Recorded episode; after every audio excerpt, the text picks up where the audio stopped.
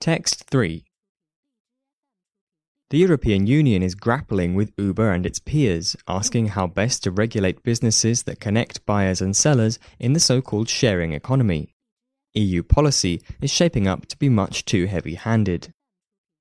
A big question for these new enterprises is whether the people supplying the services are deemed to be employees with rights protected by labour laws or independent contractors with little or no such protection.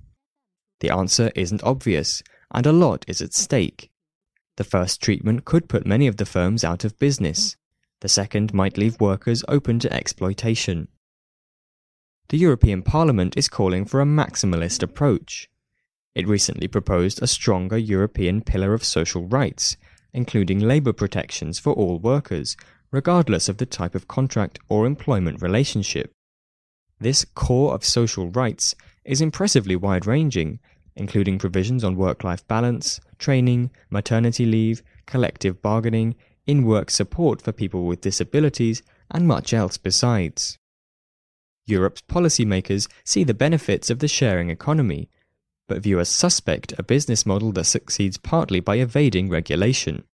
The EU is wary of anything that weakens its commitment to social protection. The trouble is, labour laws in many Eurozone countries already suppress job creation and innovation. Extending that framework to so called platform companies would discourage new enterprises from forming and expanding. It would also hasten automation, in effect, solving the worker protection problem by reducing the number of workers. A better answer is to emphasize flexibility in two main ways. First, rather than aiming to impose a top down solution, the EU should welcome different approaches among its member states. Let national regulators try different models and see what works best.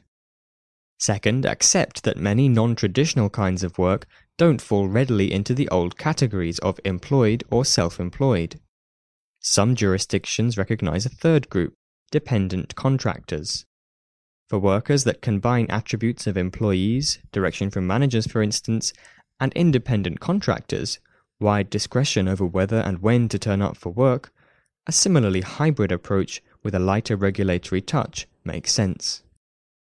At the same time, governments should accept the taxpayer's role in providing better economic security for workers, whatever their terms of employment. More flexible working arrangements can add to insecurity, which adds to the need for a more effective social safety net. This protection should be seen as a public good to be financed by citizens at large. Pushing those costs onto employers will only hold back the demand for workers. That's why, with or without the likes of Uber, Europe should be liberalizing its labor laws across the board. Applying its core of social rights to the sharing economy would indeed promote equality by giving more people an equally good chance of being unemployed.